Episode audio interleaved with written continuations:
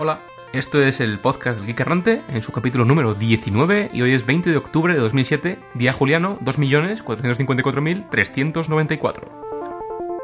Y en un día como hoy, pero en el 2004, se liberó la primera versión de Linux Ubuntu. Y no nos olvidemos que Patrick Folkerding, el fundador y el mantenedor de Slackware, cumple años también. Y hablando de cumpleaños, en 1882 nace Bela Lugosi en Hungría y murió en 1956. Bueno, y hablando de muertes también, el genial matemático ruso Andrei Kolmogorov murió en el 87. Básicamente este hombre tiene un montón de contribuciones desde teoría de la probabilidad, topología, mecánica clásica, complejidad computacional, teoría del caos, bueno, un genio.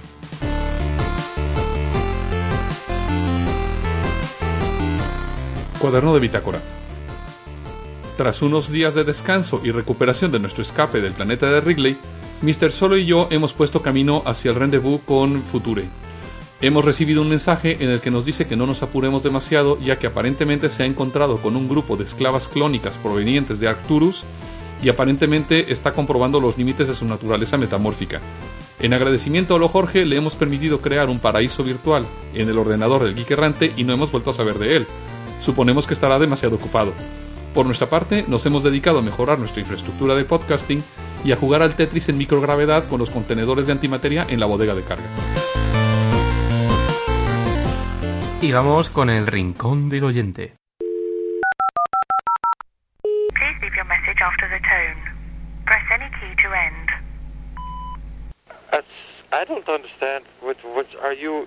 What are you insinuating? Bien, esta semana lo único que os tenemos que decir es que recordéis que del podcast de la semana pasada nos quedan todavía tres DVDs estupendos de Open Solaris que podrían ser vuestros. ¿Cómo pueden ser vuestros, doctor? Enviándonos algún comentario interesante y dándonos caña. Efectivamente, como Ramón la semana pasada o nuestro amigo Deluxe. Внимание! Говорит и показывает Москва. Работают все центральные каналы телевидения. Смотрите и слушайте Москву.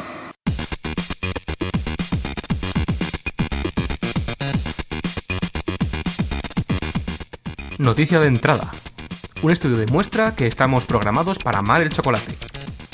La verdad es que siempre he estado convencido de que la gente que odia el chocolate es mala. y pues bien, un equipo de científicos británicos y suizos han dado apoyo empírico a mi teoría. Si bien en lugar de pure evil han detectado niveles altos de LDL colesterol, del malo, y una concentración de albúmina en sangre por debajo de lo normal. Esto significa que la gente que ingiere al menos 10 gramos diarios de chocolate negro tiene menos posibilidades de sucumbir ante enfermedades del sistema circulatorio. Este estudio se realizó entre 22 personas, la mitad de las cuales se confesaron indiferentes o antichocolate. Lo que llamó la atención de los científicos fue que el metabolismo de los dos grupos era radicalmente distinto. Lo que no se menciona en el artículo es que el contenido en ácido oleico del chocolate puede ser la clave, tal y como se demostró en un estudio de 1996 en Japón. Así que esta investigación patrocinada por Nestlé puede no ser válida en países con dieta mediterránea. Esta pequeña aportación se une a lo que ya se conocía acerca de este manjar, es decir, su poder antioxidante, sus compuestos cardioprotectores, efectos relajantes y astringentes, en fin. Esta noticia de entrada no es más que una excusa para lanzar un mensaje subliminal a todos nuestros oyentes. Coman chocolate. Cuanto más puro, mejor.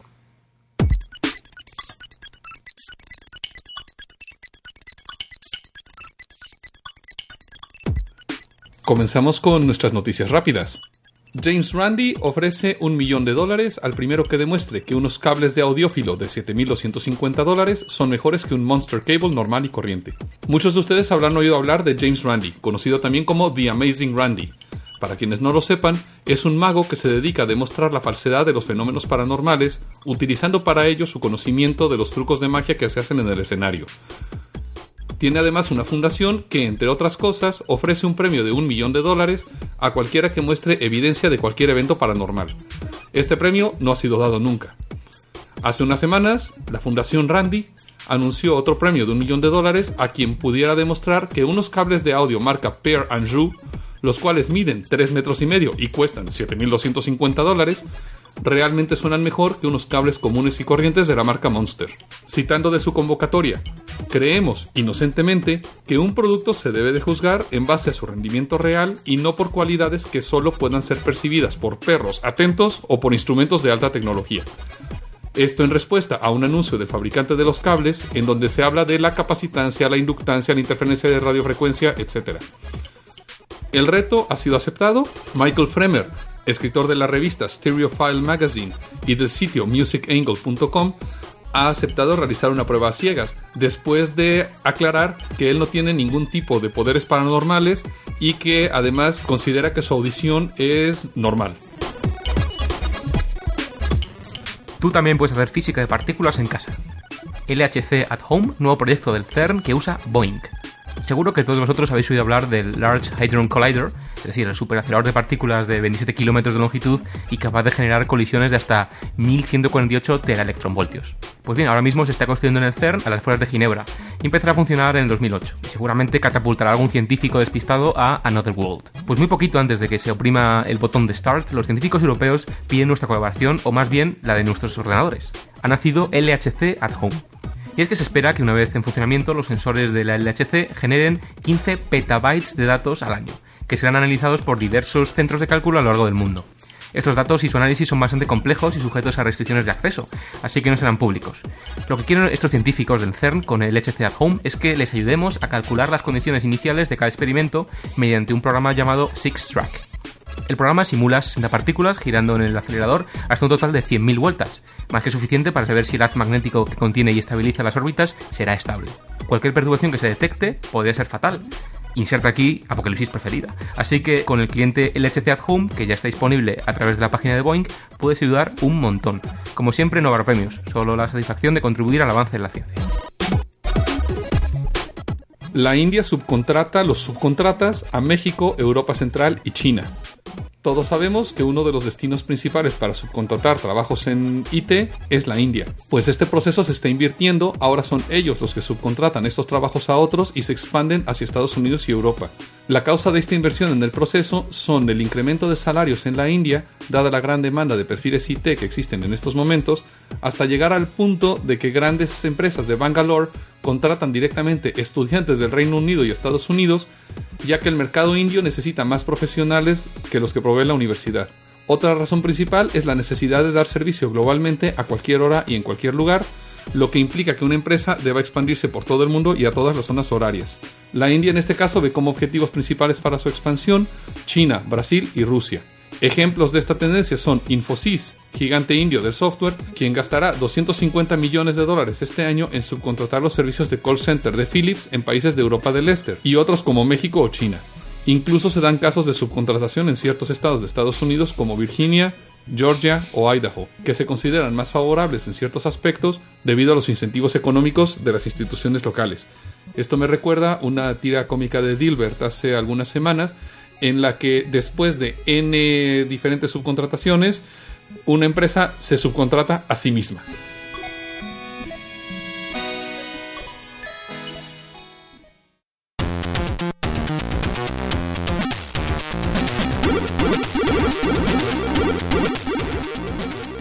Bien, y pasamos a nuestra sección de noticias misceláneas con algo bastante llamativo, ¿no? Es que por fin Apple, que ha pasado del silencio más absoluto a parecer, vamos, la parlanchina Katy, algo así, ¿no?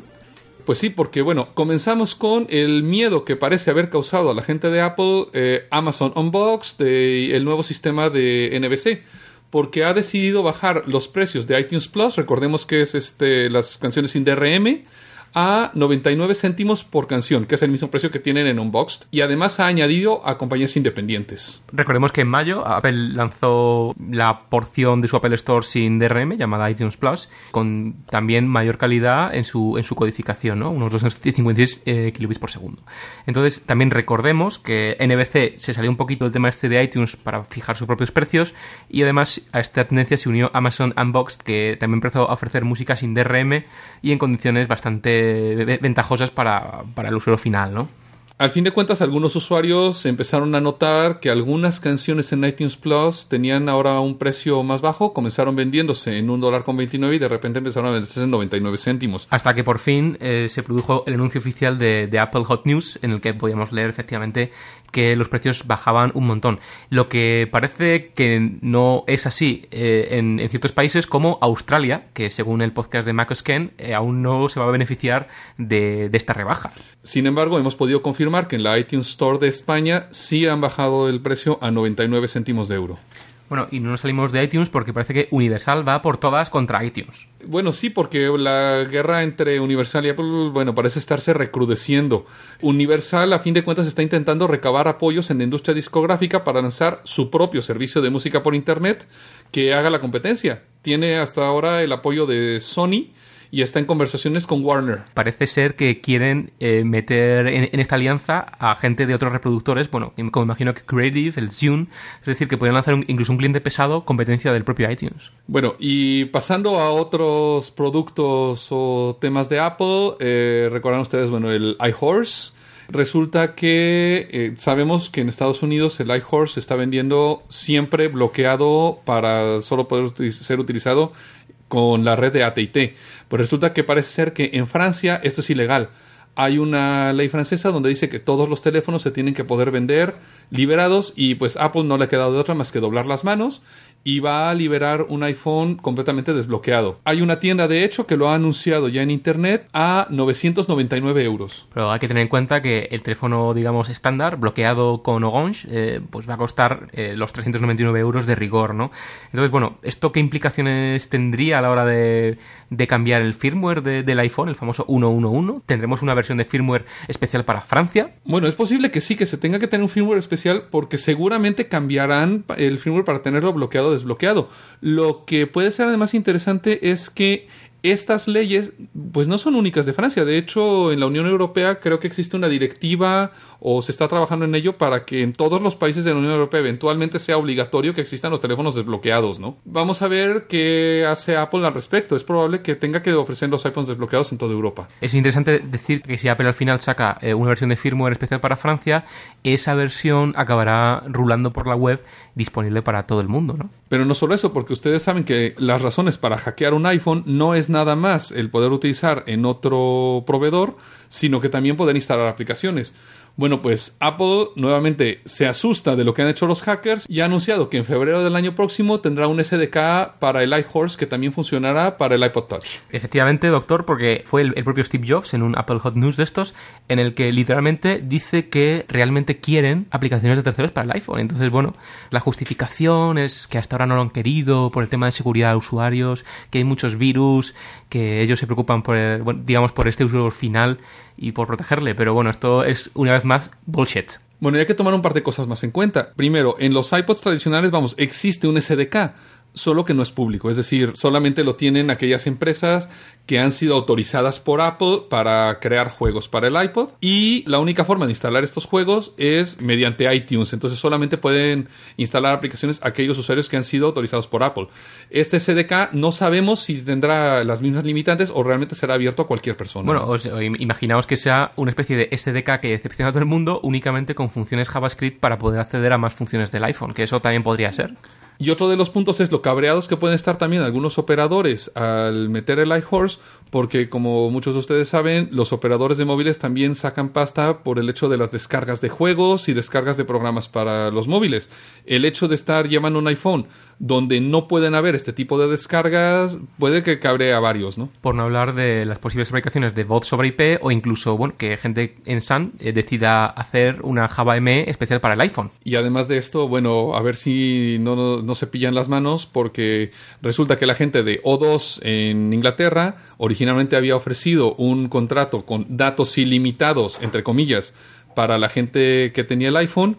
Pues resulta que esos datos ilimitados pues no son tan ilimitados. Han anunciado que estos datos supuestamente ilimitados están limitados a 200 megas al mes y además, en la red Wi-Fi de cloud, que supuestamente también tenían eh, tráfico ilimitado, están limitados a 60 horas. Entonces veremos si otros operadores no hacen lo mismo. Por lo menos Telefónica yo creo que va a hacer lo mismo con su red de Telefónica o Wi-Fi, sus puntos de acceso y con sus planes de datos. ¿no? Entonces, bueno, este anuncio de, de SDK para el iPhone puede suponer un nuevo combate entre las operadoras y Apple. Por no hablar de que, volviendo al discurso de Steve Jobs en, esta, en estas declaraciones para Apple Hot News, parece ser que le ha seguido bastante el juego a Nokia. Que están muy preocupados por si hay virus peligrosos para los teléfonos. Efectivamente, y, y hablan del modelo de negocio de Nokia con las aplicaciones que es, según Steve Jobs, que parece que tiene bastantes cosas perdidas, es como es que, que solo se pueden instalar las aplicaciones de desarrolladores conocidos por Nokia y trazarlas mediante esta firma.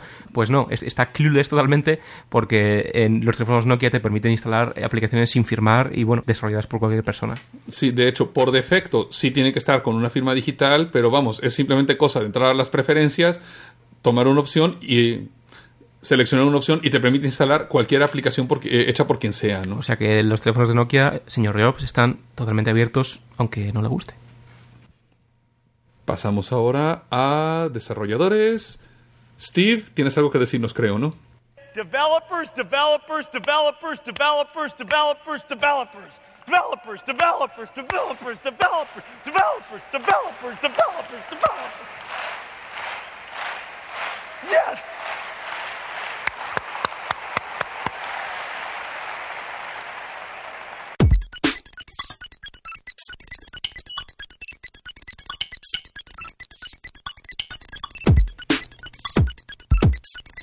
Bien, empezamos los quickies de desarrolladores y Unix con un cumpleaños.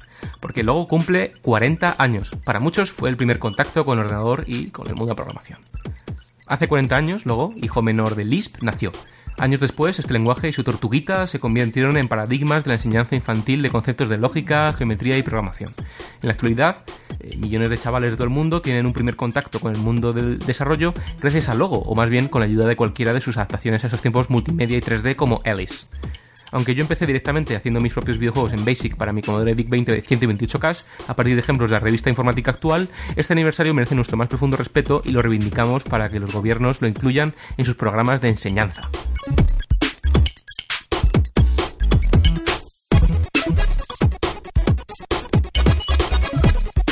Nokia va a la carga contra Apple.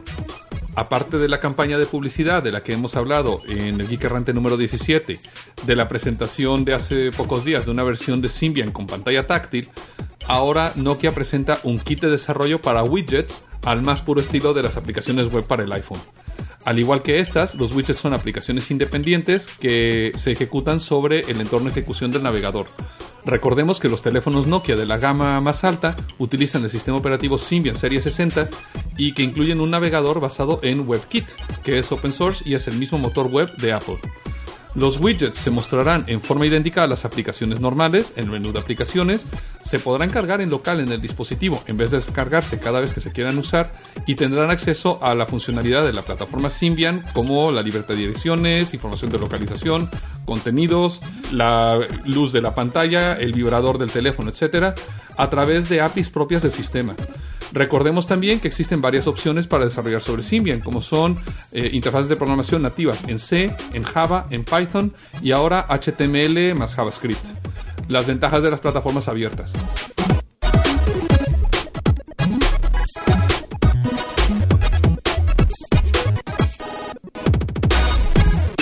La primera preview de Solaris Indiana disponible a finales de este mes. La fecha de publicación oficial del proyecto Indiana, es decir, la release open source binaria de Open Solaris, será en primavera de este año que viene. El objetivo buscado por Sun, como ya hemos comentado en alguna ocasión, es aumentar el número de usuarios de, de Solaris y distribuyendo el sistema con un modelo similar al de Linux y, los paquetes Debian, que ha demostrado ser altamente eficaz. No hay que olvidar que, que detrás de esta estrategia de expansión de Solaris está Ian Murdoch, que es precisamente el anterior líder del proyecto Debian pero no habrá que esperar tanto. Las primeras pre-releases se prevén que estén disponibles este mismo otoño y el ciclo de actualización será de 6 meses. La idea principal del proyecto es adoptar el modelo de distribución de Linux a Solaris. Se desea crear la sinergia de desarrollo de terceros que tiene Linux. Ojo, no solo está orientado a desarrolladores, sino que se planea que sea usado en entornos en producción y se dará soporte.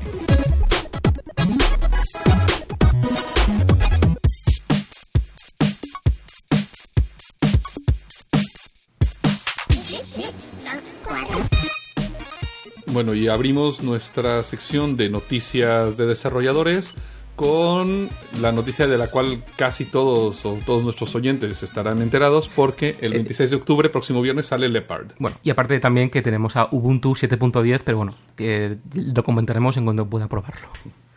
Seguramente para cuando escuchen este podcast ya habrá salido Leopard y ya habrá habido alguno que lo habrá instalado. Por lo pronto, bueno, hablemos un poco de las cosas que vienen en Leopard, que hay de nuevo, que se necesita para poder instalarlo, no sé, hablemos un poco Bueno, de para esto, ¿no? empezar, eh, si tienes algo menor un G4 866, olvídate. Sí, esto fue un cambio de última hora. Se había dicho que con 800 MHz era suficiente, pero ahora dicen plataforma mínima soportada eh, 866. Yo estoy pensando que esto tiene que ver algo con Core Video o Core Animation, con alguna de estas nuevas APIs, ¿no? Sí, bueno, pero aparte de lo bonito que es el interfaz gráfico y las aplicaciones tan chulas que tiene, que lo habréis leído en cualquier otro blog, como pues Apple Weblog y cosas así, queremos hablaros de, desde el punto de vista geek lo más interesante que tiene. Bueno, algo que creo que va a ser interesante a nivel usuario final y que yo he echado de menos mucho en OS X es que por fin vamos a poder hacer un recording y un playback de las interacciones con las aplicaciones. Esto va a ser a través de Automator. Entonces vas a poder crear un workflow de Automator simplemente haciendo las acciones que quieres que haga el workflow y simplemente Automator las hará por ti. Pero bueno, eso es realmente lo único que vamos a hablar acerca de nivel de usuario final. De las cosas interesantes, bueno, el poder cambiar el tamaño de una partición pensado particularmente para los usuarios de Bootcamp, agrandar o achicar la partición una vez creada, incluso de la partición de sistema, la partición que está, sobre la que estás trabajando, ¿no? Es decir, que el sistema de ficheros HFS Plus va a sufrir, como veremos después, bastantes mejoras. Pasándonos un poco más a cuestiones de sistema operativo, tenemos, por ejemplo, que va a incluir cosas como dtrace. ¿Qué es esto de dtrace? A ver, eh, porque lo he visto mucho, pero creo que Mr. Solo tiene mejor idea de qué va eso. Bien, dtrace es una tecnología desarrollada por los ingenieros de Sun que básicamente a nivel de kernel, digamos que se acopla sin ser módulos de kernel, sin imponer ninguna carga adicional, sino que son como una especie de sondas a nivel de kernel, como decía antes, que eh, capturan en tiempo real todas las llamadas a todo lo que está ocurriendo en ese preciso momento en el sistema. Es decir, que si tenemos el típico servidor, por así decirlo, o, o la típica aplicación que nos casca, podemos averiguar incluso qué llamada de sistema nos está fastidiando todo. Eh, esto para depuración es el sueño y para si- sistemas en producción pues implica poder depurar en tiempo real y sin afectar al servicio. Bueno, y tenemos que ya está confirmado que sí va a incluir Java, Java 6 de hecho, esa fue algo de lo que teníamos duda en algún momento. Sí va a incluir Java y de hecho, bueno, sabemos que Apple ha quitado la developer preview de Java 6 para Tiger, o sea que va a ser necesario Leopard para poder tener Java 6, ¿no? Bueno, o bajarse de algún sitio extraño la beta que había por ahí, ¿no? Pero vamos, pasando también a más temas nuevos, tenemos que por fin va a haber soporte para ODF, Open Document Format, el formato de documento de, de OpenOffice, y además soporte lectura-escritura, esto es la novedad, para el sistema de ficheros de Sun también, ZFS. Como ya habíamos dicho en un episodio anterior del Geek Errante, en la versión inicial el soporte de ZFS será de solo lectura, pero ya está la versión beta del soporte de escritura en manos de los desarrolladores. Que imagino que se ha implementado al final en la versión de servidor de Leopard. Es lo más probable. Viendo un poco cómo funciona ZFS, bueno, de lo cual ya hablaremos más adelante, yo le veo más sentido, al menos en este momento, del lado del servidor. Por otra parte, tenemos bastantes cambios en cuanto a lo que es los desarrolladores. Porque ya vamos a tener soporte de Ruby, Ruby on Rails y Python, pero no solo a nivel sistema operativo, sino también dentro del entorno de desarrollo Xcode. Y de hecho, vamos a poder crear aplicaciones que interactúen con las aplicaciones de Apple utilizando los Apple Events, ya no solo desde Apple Script, sino también desde Ruby y de Python. Sí, porque el Apple Script la verdad es, bueno, es interesante y tal a nivel de un nuevo lenguaje, pero no deja de caerme un poco gordo, ¿no? El, el tema de Apple Script. Sí, como que es un poco, no sé, lenguaje de programación para... No sé qué decir. For Dummies o algo así. Prácticamente, sí. Entonces, bueno, esto es bastante interesante de tener lenguajes de scripting, no llamar, por no llamarles reales, pero sí más conocidos, ya nativamente con soporte a Apple Events. ¿no? Bueno, y en cuestiones de seguridad tenemos bastantes mejoras, como bueno, la aleatorización de acceso a memoria, es decir, que una aplicación va a guardar sus datos eh, no en bloques consecutivos, sino va a existir la posibilidad de ese mismo acceso, esos mismos bloques do- donde se almacena la información de estos procesos que, que están corriendo, almacenarlos en lugares aleatorios, lo que para la gente que desarrolla virus y cosas así va a ser un infierno. Sí, claro, porque si las bibliotecas se cargan en ubicaciones conocidas de memoria, para los desarrolladores de virus es mucho más fácil acceder a ellas, ¿no? Esto es algo que en el OpenBSD estaba ya hace bastante tiempo, la verdad. Bueno, y también hay otras características interesantes en cuanto a seguridad, como por ejemplo el sandboxing de las aplicaciones, el poder limitar el acceso de una aplicación, por ejemplo, al disco duro, a la red, el poder lanzar aplicaciones u otros accesos al sistema. Entonces, esto puede ser interesante, por ejemplo, si me descargo yo una aplicación de internet, el decirle que no puede escribir al disco, que no puede leer del disco. ¿no? Bueno, y también hablando de, aplicaciones descargadas, va a haber la posibilidad de ejecutar aplicaciones firmadas para, para verificar que la identidad y la integridad del programa es, digamos, correcta. Eso, eso también me recuerda al tema del iPhone para febrero. Esto puede ser un poco preocupante pensando en que a futuro Apple implante el que solamente se pueden ejecutar aplicaciones firmadas en Leopard. El ¿no? Trusted Computing. ¿no? Este Exacto. famoso. Bueno, y nos dejamos casi la joya de la corona, es decir, lo más llamativo para nosotros que implementa Leopard, que es el Time Machine. Todo el mundo habrá oído de Time Machine, que es a fin de cuentas una forma de mantener un histórico de todos los cambios que se han realizado en el file system, o casi todos, ya hablaremos de esto ahora. Y también de mantener backups en forma transparente. Entonces, la forma en cómo va a funcionar Time Machine, ha habido un artículo bastante interesante en Apple Insider, donde nos dice, básicamente, cuando tú enchufas un nuevo disco, OS X te va a preguntar si lo quieres utilizar para Time Machine. En el momento en que tú le dices que sí, lo que va a hacer es hacer una copia completa de los datos de tu disco hacia el disco de Time Machine. Hace un primero, lo que llamamos un full backup. Entonces, Time Machine, aparte de lo obvio que son desde fotos y música, etcétera, etcétera, que nos presentó Steve Jobs el, enero pasado, también valdría para la partición raíz. Sí, de hecho es para todas las particiones. De hecho funciona a nivel partición a menos que tú le digas que ciertas carpetas, por ejemplo, no te las, no te las respalde. Lo interesante de Time Machine es que luego se va a enganchar con eh, la interfaz de File System Events, que es lo que utiliza, por ejemplo, Spotlight para detectar cuando ha habido cambios en el disco y poder realmente hacer las búsquedas. Entonces, cada vez que se hace un cambio a cualquier cosa del disco, a cualquier archivo, se le va a lanzar un evento a Time Machine y entonces Time Machine cada hora va a coger los cambios que se han realizado y los va a aplicar al backup. Es decir, el File System Event es una llamada a nivel de kernel que actualmente usa, por ejemplo, eh, ni más ni menos que Spotlight.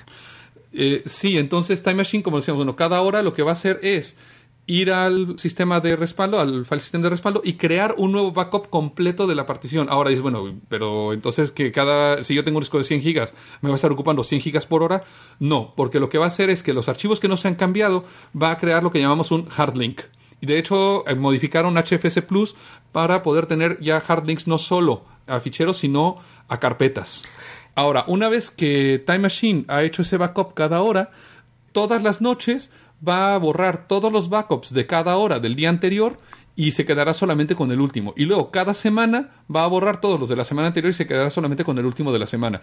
Entonces, bueno, eso yo veo que tiene una limitante que si dentro de una semana yo quiero recuperar algo del backup que fue hace semana y media, a lo mejor no lo puedo recuperar, ¿no? Pero por otra parte, es mejor eso que no tener backup o que tener solamente la última revisión del backup, que es lo que solemos tener todos, ¿no? Lo que también es novedoso de Time Machine, yo creo que lo que creo que es lo más interesante es la interfaz de usuario, ¿no? El poder estar viendo un fichero, por ejemplo, pinchar el icono de Time Machine y poder ver todo el histórico de ese fichero o de esa carpeta hasta el inicio de los tiempos o bueno, el inicio de la instalación de OS X o de los que se tengan. Pero además no solo funciona con los ficheros, sino por ejemplo con las búsquedas de Spotlight. Yo puedo hacer una búsqueda y luego ir hacia atrás y que se realice esa búsqueda en todos los históricos que tiene guardado el sistema. Entonces, bueno, puede ser interesante como un sistema para backup. Bien, pero esto no, no es lo más novedoso de Time Machine porque también podemos tener un repositorio central en red compartido para Time Machines de nuestros tres Mac de casa.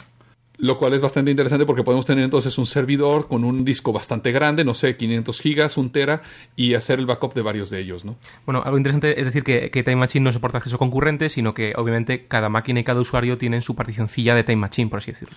De hecho, no es una partición, sino que es una carpeta. Se crea una carpeta por, por máquina y luego debajo de esa carpeta una carpeta con cada timestamp, que corresponde a el sistema de ficheros completo.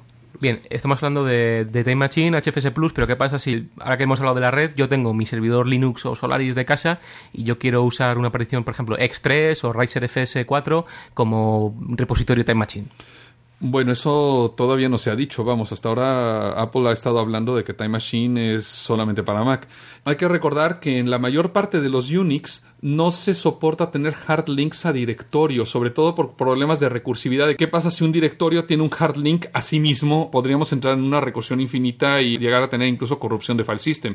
Entonces, como los otros file systems no soportan eso, que le llaman lo multilinks, le llaman la gente de Apple, yo no sé si esto va a servir en otros file systems. Pero bueno, eso ya lo veremos el próximo viernes, ¿verdad? Porque nosotros por lo pronto ya tenemos ordenado nuestro Leopard y esperamos instalarlo tan pronto como sea posible. Bueno, eh, hemos estado hablando de HFS Plus y de las mejoras que ha habido, pero se me ocurre que HFS Plus adolece de bastantes cosas como el tema de una buena política de swapping y de fragmentación, ¿no?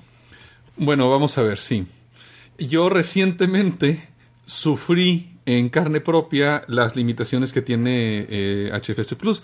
Mi Mac se estaba poniendo cada vez más lenta, cada vez más lenta. De hecho, para pasar un podcast del Geek Errante por el Levelator me estaba tardando como una hora, cosa que normalmente debería tardar unos 10 minutos o menos. Y bueno, gracias a una sugerencia de Mr. Solo se me ocurrió revisar la fragmentación del disco y cuál no va a ser mi sorpresa cuando voy descubriendo que, por ejemplo, uno de los ficheros de swap de OS X estaba dividido en 8000 fragmentos. Bueno, pero antes de proseguir con esa historia sangrienta, lo mejor recordaros que la política de desfragmentación de HFS Plus es eh, automática en teoría. Es decir, en cuanto yo abro un fichero, el que sea, o una aplicación, automáticamente todos los fragmentillos que haya por ahí danzando se reagrupan y luego cuando cierro esa aplicación en teoría ya tengo mis bloquecitos contiguos. Pero esta política tan buena parece eh, deja de funcionar cuando el, obviamente el fichero que abro es mayor al tamaño que tenemos libre en disco y eso es lo que le pasaba al doctor precisamente Bueno, no es tanto que sea mayor al tamaño que tenga el disco, sino que HFS Plus te desfragmenta los ficheros, los datos, pero no te desfragmenta el espacio libre. Entonces, ¿qué pasa? Que si no te queda un fragmento de espacio libre suficientemente grande para tener el fichero, no puede hacer nada, ¿no? De hecho, bueno, tuve que recurrir a herramientas como, no sé, TechTool Pro para empezar a desfragmentar, pero llevaba ocho horas desfragmentando el disco y todavía le quedaba no sé cuánto bueno, tiempo. incluso herramientas desarrolladas para Darwin y FreeBSD, bueno, como HFS Perf y cosas así, para hacer un acceso a bajo nivel a HFS Plus. En ningún momento Apple nos proporciona nada al usuario normal o que no tenga el, el Apple Care pues para abordar este problema. Y es un problema además muy localizado a usuarios que como el doctor siempre tengan el disco lleno de goodies y de demos para clientes y, y de películas grandes y cosas así, ¿no? En particular, mi perfil de uso es que continuamente estoy cargando cosas de mi servidor al portátil, llevándome el portátil a algún sitio, a hacer una demo, a dar una presentación, lo que sea, y luego borro eso del portátil y cargo otra cosa del servidor. Entonces, yo tengo muchos archivos relativamente grandes que estoy subiendo y bajando continuamente del disco, y además que siempre tengo el disco lleno. Entonces, esto no a todo mundo le va a afectar, pero bueno, yo me encontré una herramienta gratuita para diagnosticar el problema que se llama Show Volume Fragmentation, que además muestra gráficamente muy bonito cómo está la fragmentación del disco duro, del espacio libre, cómo están los ficheros fragmentados. Y bueno, como les digo, para recuperar, a fin de cuentas, lo que terminé haciendo fue borrar la partición y restaurar del backup que había hecho con otra herramienta llamada SuperDuper justo antes de empezar el proceso de desfragmentación. Y este restaurar el backup me tomó una hora con 45 minutos. Entonces, para casos extremos de desfragmentación como el mío, va a ser mucho más rápido restaurar de un backup que desfragmentar utilizando alguna herramienta. Bueno, y aún no tenemos ni palabra de Apple si este comportamiento tan especial de HFS Plus va a ser solucionado en Leopard, ¿no? Esto la verdad es que nos da pie, un pie bastante eh, adecuado para hablar de ZFS. Bueno, sí, ZFS ya lo hemos llegado a mencionar, es sistema de ficheros creado por Son, pero que parece ser que tiene pues, bastantes cosas interesantes, ¿no, Mr. Solo? Bueno, eh, en principio, y de sus características en las que andaremos un poquito después, eh, mucha gente pensó que Apple había implementado ZFS para su Time Machine, sobre todo por el tema de los snapshots, de los, de los backups on demand y cosas así. Y bueno, pues efectivamente es una característica de ZFS, pero vamos a hablar un poquito de los orígenes de este sistema de ficheros y, y su objetivo. Su objetivo es básicamente acabar el sufrimiento que todos los administradores de sistemas hemos tenido alguna vez eh, a la hora de administrar volúmenes, pues desde Veritas Blue hasta Volume Manager y cosas así. Sistemas que en la antigüedad pues estaban demasiado ligados a lo que era el propio disco y a tener que hacer un mirror en 23 pasos, etcétera, etcétera. Y entonces, bueno, tengo entendido que lo que ha hecho Son es básicamente repensar desde cero el diseño de un file system y a fin de cuentas olvidarse de todo ese bagaje que llevamos acarreando desde los inicios de Unix en los Sí, 60. ¿no? Bueno, más bien desde estos últimos 20 años de sistemas de ficheros. ¿no? Entonces, básicamente que el tema de CFS, la clave está en que virtualiza el acceso al propio disco o al propio dispositivo en el que queramos escribir o leer eh, mediante algo llamado ZFS Pools, ¿no? Entonces, bueno, no hay volúmenes, sino pools, como hemos dicho antes, y bueno, pues su cometido es hacer por el almacenamiento lo que el sistema de memoria virtual hizo por la memoria. Una de sus características es que tiene y preserva la integridad de los datos desde el inicio al fin, tanto en lecturas como escrituras. ¿no? Entonces, está orientado a transacciones, como decíamos antes, es decir, aquí siempre haya consistencia en los datos y en los discos y a eliminar todos los posibles cuellos de botella de entrada-salida mediante eh, la paralización y la concurrencia de todos sus procesos mediante un sistema muy optimizado de pipelines. Básicamente, como he dicho antes, todos los modelos, pues desde UFS, incluso X3, con journaling, incluso, bueno, pues desde el sistema de RAID que tiene Linux o los sistemas tradicionales de RAID, digamos, que tienen demasiada dependencia de lo que es el dispositivo y bueno, de depender efectivamente de eh, incluso dispositivos externos o de más dinero, incluso de NVRAM extra para preservar integridad como con RAID 5, con, con, las paridades. Entonces, básicamente que con ZFS lo que conseguimos es tener un sistema de ficheros que es totalmente abstracto en el que el bloque es el nivel más bajo y a partir de ese bloque eh, que escribimos tenemos todo un sistema de punteros y de superbloques que referencian a este dato físico en el disco mediante, por ejemplo, múltiples checksums o hashes SHA-256, incluso algo muy importante y por lo que la gente lo había relacionado con Time Machine es que en el mismo momento en el que yo escribo algo en ese disco, ese dato antiguo no se sobrescribe como ocurre en los sistemas de ficheros tradicionales de Unix, incluso bueno, Windows y cosas así, sino que lo que se hace es crear una estructura de datos eh, adicional a la que ya existe, actualizar los punteros del kernel para que puedan apuntar a ese nuevo entidad que se ha creado, eh, conservando la anterior. Eso, bueno, se llama copy on write todo el sistema de caché de sistema de ficheros se ha reescrito. Ahora básicamente lo que tenemos es algo llamado Adaptive Replacement Cache, que lo que hace en lugar de cachear páginas enteras como tales es eh, cachear los datos o esas páginas en función a su acceso por parte de las aplicaciones. Es decir, se ha tomado un cariz más aleatorio que el tradicional, pues que era más secuencial. ¿no? Sí, bueno, tradicionalmente los sistemas utilizaban lo que llamamos una caché LRU, es decir, que guardaban en la caché solamente los bloques más recientemente utilizados.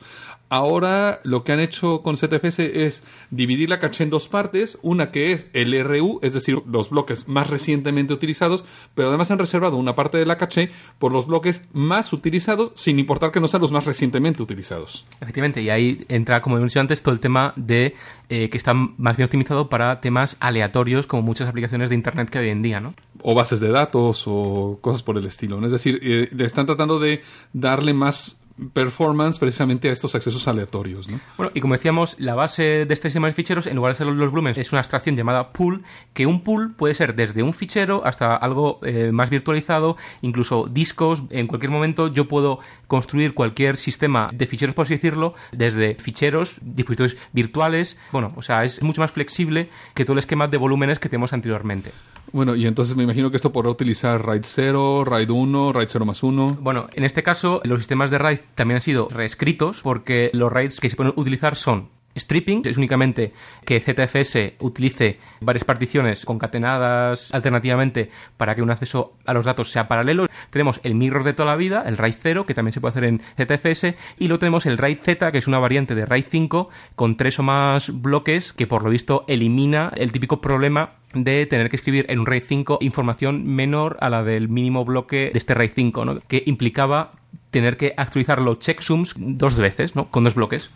Bueno, y por ejemplo, ¿cuál es el tamaño máximo de un volumen con ZFS? Porque esa es otra de las cosas que vemos que los file systems tradicionales eh, dentro de poco van a empezar a tener problemas. ¿no? Bueno, ZFS eh, desde el principio estuvo pensado para ser un sistema de ficheros de 128 bits, es decir, que el límite de 2 terabytes de los 64 bits ya no existe. Hablamos de zettabytes, que es 2 a 56 me parece. Ahí lo queremos enfocar, es decir, esto sería bastante útil para un posible sistema de ficheros futuro de Apple, porque no solo pertenece al mundo del data center ahora mismo. Esto lo que estoy viendo es que sí podría reemplazar en parte a Time Machine, sobre todo para la parte de la creación de los snapshots estos en base a disco, como que Time Machine es una versión un poco más pedestre, ¿no? Por decirlo. Sí, no quería usar esa palabra, pero sí.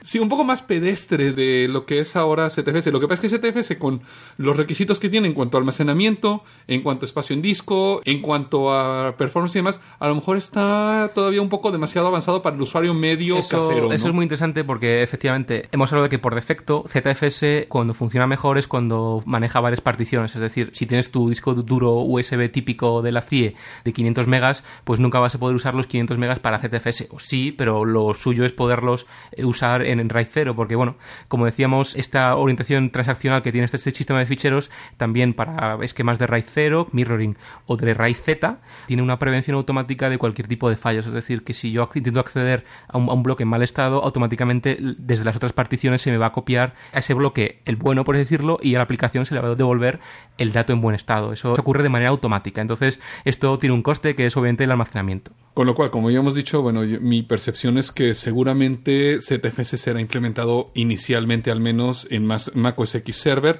y no será puesto como el file system por defecto, será una opción más y lo que no sabemos todavía es si se podrá tener el volumen raíz de la máquina en ZFS. En Open Solaris ese problema ya ha sido resuelto, ¿de acuerdo? Ya hay volumen raíz de Solaris arrancable de ZFS. Claro, lo que pasa es que para Apple, bueno, ya veremos qué sacan. Ahora cuando saquen seguramente OS X 10.5.1 o 10.5.2, ¿no? Sí, bueno, por último, remarcar que ZFS no es un sistema de ficheros al que se puede acceder desde nodos de clúster, es decir, bueno, que tenga es- escrituras concurrentes. Para esto, hace tiempo Sun Microsystems compró a Cluster File Systems y por ende a su sistema de ficheros eh, Lustre o Luster, que efectivamente va a implementarse en ZFS y dotarle de capacidades de escritura paralela. Y fuera de OS X y de Solaris, ¿qué otras implementaciones de ZFS conoces? Matt Dillon ha implementado ZFS para Dragonfly BSD. Google Summer of Code, el año pasado me parece que uno de sus proyectos era implementar ZFS para NetBSD y para Linux está disponible a través de Fuse. El tema de la comunidad GPL está un poquito más, digamos, candente porque ZFS está disponible únicamente a, través de la CDDL. Es una de las piezas de Open Solaris que aún no es GPL. En el futuro seguramente lo sea. ¿Y la CDDL es compatible con qué? ¿Con BSD? Es compatible con BSD. Y hay que recordar que Mac OS X es BSD también. Así que chicos, ya saben, si quieren experimentar con la próxima generación de sistemas de ficheros, pues nada, eh, lo pueden hacer desde casi cualquier sistema operativo excepto Windows y OS X. Comienza el combate. ¡Hajime!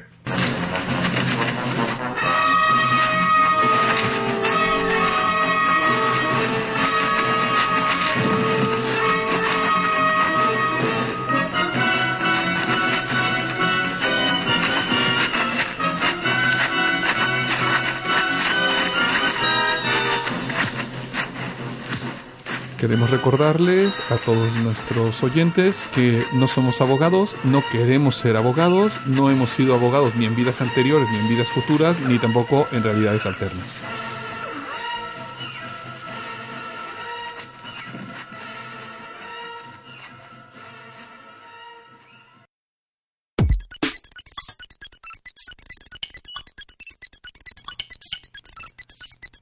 La Unión de Consumidores de Holanda reclama XP gratis para los usuarios insatisfechos con Vista.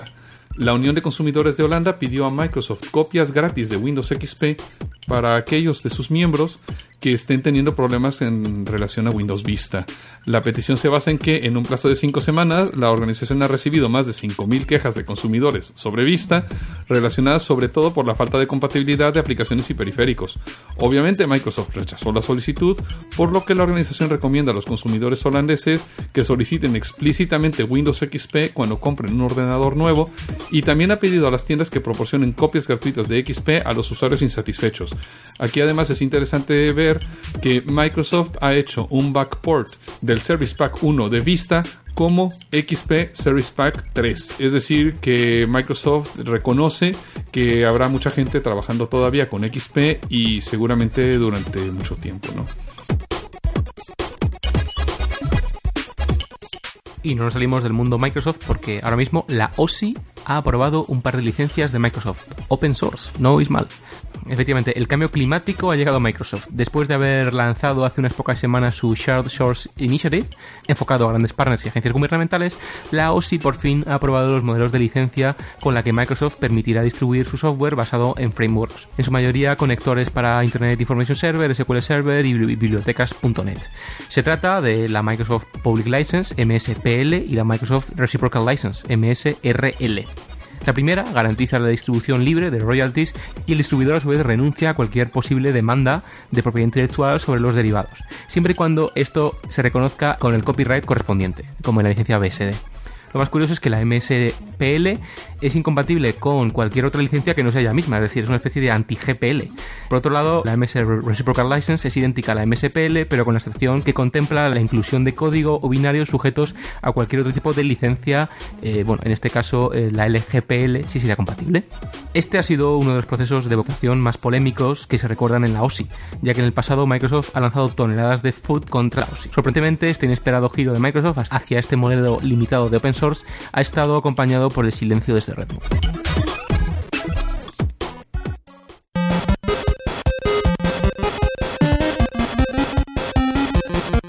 Bueno, y pasando a noticias, eh, aquí desde Geek Errante estamos muy contentos porque al parecer ha prevalecido el sentido común porque se ha sobreseído el caso sharemula.com. Bueno, esto viene ya de octubre de 2006, cuando la Brigada de Investigación Tecnológica de la Guardia Civil, BIT, detuvo a quienes consideraba responsables de sharemula.com. Y a petición del juzgado también se cerró cautelamente la página, los medios de comunicación calificaron a, bueno, a los 15 detenidos, a los administradores, como mm, los tentáculos de una, mayor, de una organización clandestina europea de redes de ordenador, eh, la SGAE se felicitaba a sí misma, los de antipiratería también, es decir, que como una vez más los medios de comunicación pues le hacían un poquito eh, la pelota a, a, estas asociaciones antipiratería, ¿no? Y a fin de cuentas, bueno, actúan como jueces, siendo que realmente el único que puede dictar si algo es ilegal o no es un juez, ¿no? E incluso que a los terroristas, cuando hablan de ellos en los medios de, de comunicación, dicen presunto terrorista, porque no se le ha juzgado. Claro, y bueno, pues tenemos el placer de anunciar la vuelta un poco a la coherencia, ¿no? Porque recientemente el juzgado de instrucción número 4 de Madrid ha dispuesto que, y cito, se decreta el sobreseimiento libre y archivo de las presentes diligencias, denegando la práctica de todas las diligencias de investigación interesadas por las distintas partes personadas. Vamos, que ha dicho que no viene al caso lo que se está diciendo. Es decir, también en cristiano que tener eh, un servidor que únicamente tenga trackers a películas, etcétera, etcétera, pues no es delito, porque no hay material sujeto a copyright en el mismo servidor. Sí, es decir, son solamente a fin de cuentas punteros, ¿no? Esto, bueno, eh, creemos que es un paso muy importante en cuanto a lo que es la libertad aquí en España, ¿no? A fin de cuentas ya sabemos que la copia privada no es delito en España y por lo tanto el tener enlaces para que uno pueda hacer sus copias privadas, tampoco debe por, tiene por qué ser delito. Bueno, algo parecido pasó con, en el 2003 con el caso de ajoderse.com, también con esto de todocarátulas.com y bueno, la cosa está en que por fin tribunales de, de alta instancia como audiencias provinciales reconocen que esto es legal o que no es constituyente de delito, aunque bueno, todas las partes implicadas en, estas demandas, pues bueno, desde las GAE, 20th Century Fox España, Universal España, vayan a, a, recurrirlo, ¿no? Entonces, que se presente una apelación a este sobrecimiento es muy interesante, ¿no? Esta noticia viene de derechointernet.org, que son los que han llevado como abogados todo este caso ¿no? de, de, de sharmula.com y desde aquí les transmitimos nuestros parabienes. Y nuestros ánimos para que sigan trabajando por el buen camino.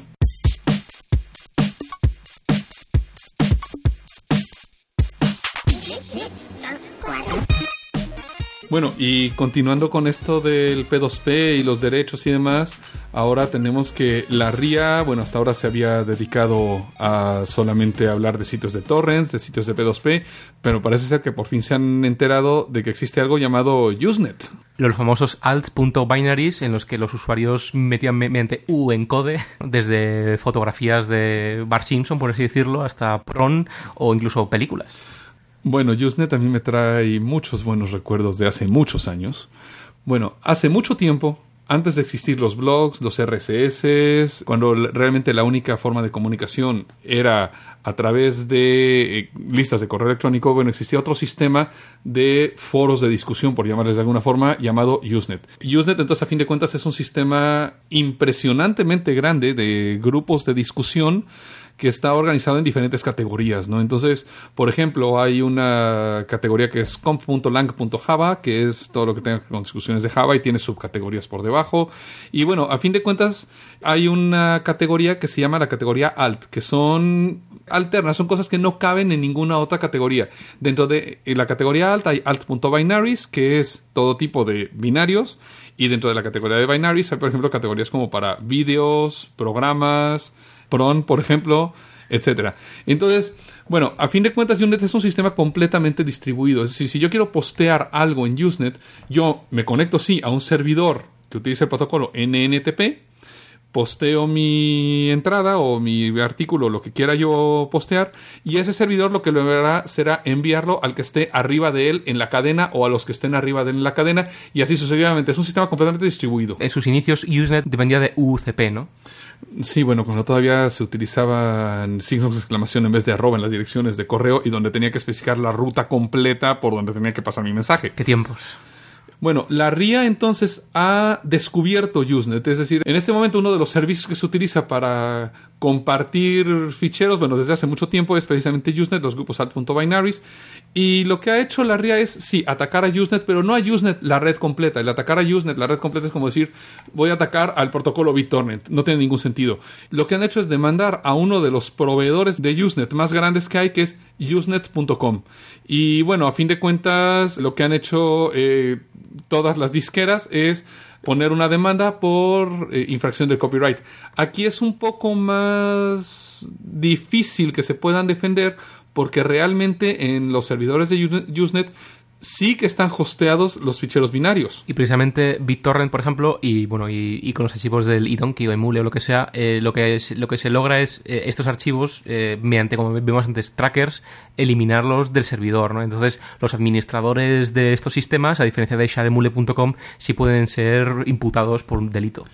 No solo eso, sino que la gente de Usenet.com cometió algo que, bueno, a mi parecer es un error un poco fuerte, porque como parte de su publicidad era decir, bueno, y ahora que ya no está casa o no están estos sistemas P2P, te puedes descargar de aquí música gratis, o sea, directamente en su publicidad. Mal hecho y esto únicamente confirma que todo el alt.binaries va a migrar inmediatamente a, a temas de P2P, ¿no? Sí, o a temas de IRC, que de eso hablaremos dentro de algunos podcasts al respecto.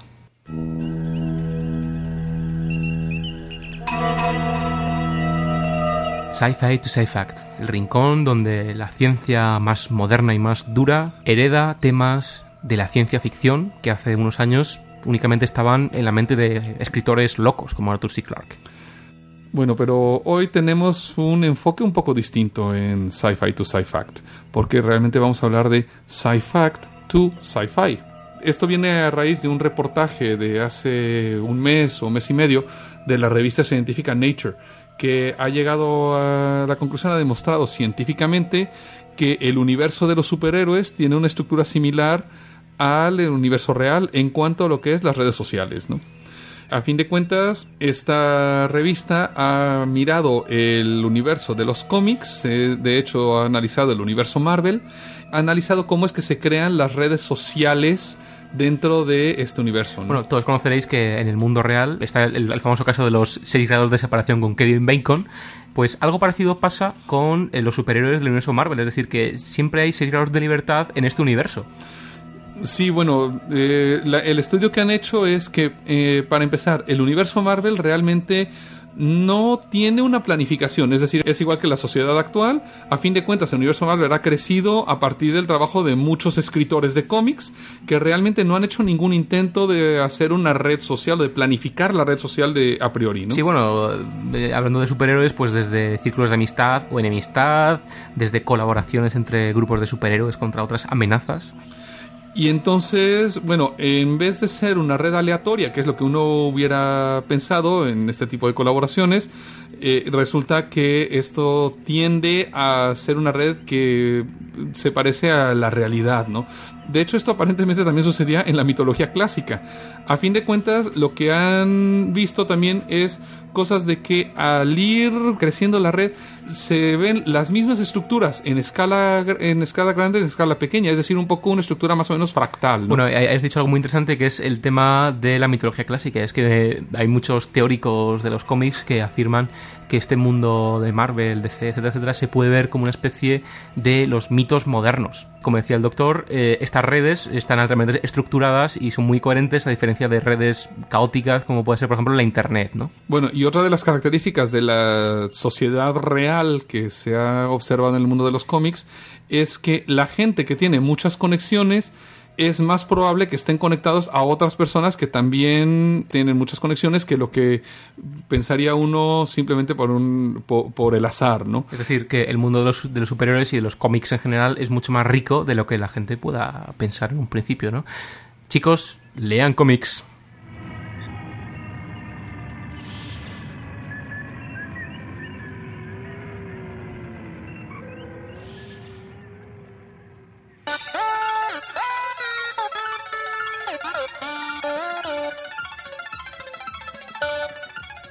Bueno, Mr. Solo, estoy viendo que nuestro sistema de alerta nos está diciendo que estamos por llegar al punto de rendezvous con Future. Sí, eh, aquí detectan los sensores demasiadas naves comerciales. Aquí creo que podemos detectar cierto nivel de contrabando y espero que no, no tengamos ningún lío ni tengamos que rescatar a Future de nada, ¿verdad? Ya lo veremos la próxima semana. También, por favor, antes de irnos al puente, por favor, ese contenedor de antimateria que estás bajando, termina de bajarlo con mucho cuidado, mucho cuidado, por Eh, favor. Esto es algo que, que hago prácticamente todos los días, doctor. Esto ya es algo que... ¡No, no, no!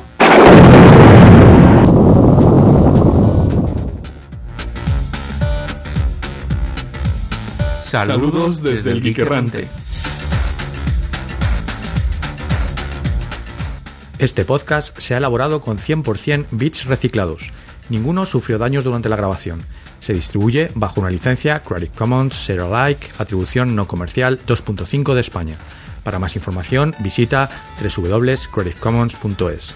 Contacta con nosotros en podcast.elgeekerrante.com o a través de nuestro blog www.elgeekerrante.com.